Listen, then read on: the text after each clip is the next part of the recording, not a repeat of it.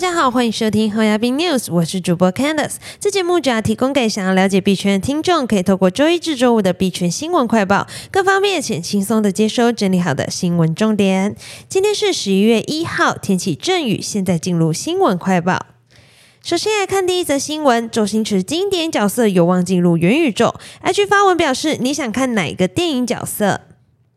香港著名电影明星星爷周星驰在十月下旬正式开通 Instagram 账号，并发文表示，正在寻找 Web 三人才之后，九月三十一号晚间再发出一张由其主演的喜剧电影功夫剧照，并询问众多粉丝最想在元宇宙中见到哪一个角色，再度引起网友热烈讨论。目前星爷在该篇文章短短十二个小时内已经获得五点一万次点赞，破了一千两百则回复。由他主演电影的经典角色紫霞仙子。至尊宝、零零七、唐伯虎等都被网友敲碗，足以窥见星爷强大的影响力。由于星爷近年比较少亲自担任演员，更多是转为导演或监制的幕后职位，也让广大的粉丝们好奇，由他推出的元宇宙将会带来怎么样的惊喜。接下来看下一则新闻，SBF 表示，应让加密推特决定监管标准，将退居二线。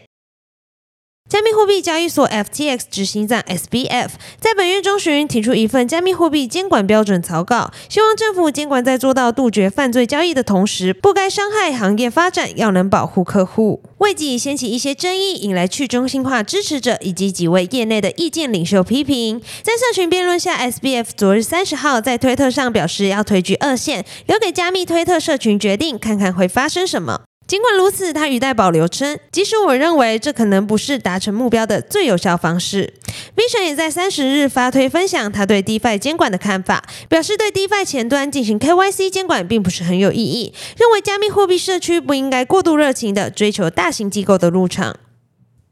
接下来看下一则新闻，Vision 表示，与不受信任方进行交易时，加密货币安全性优于黄金。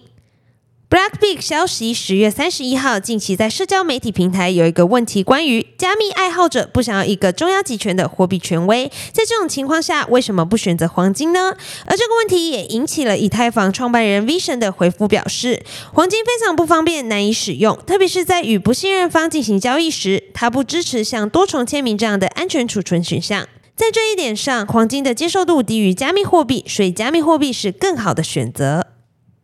接下来看下一则新闻：以太坊将进入通缩，合并后仅增发了一千零八十四枚 ETH。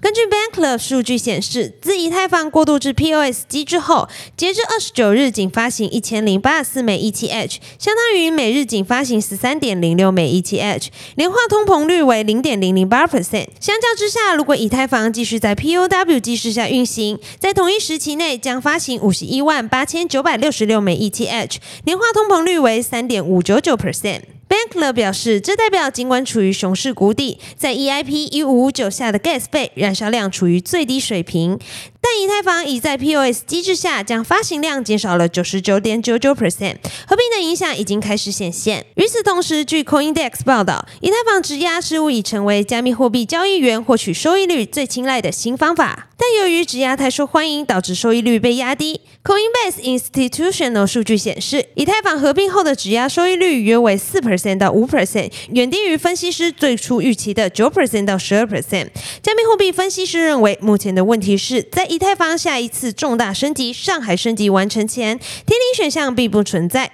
投资者无法立即取出质押中的以太币。今天的新闻快报就到这边结束了。若听众有任何国内外新闻或消息，希望我们帮忙阅读，可以在下方留言分享。感谢你收听今天的侯亚斌 News，我是 Candice，我们明天空中再见，拜拜。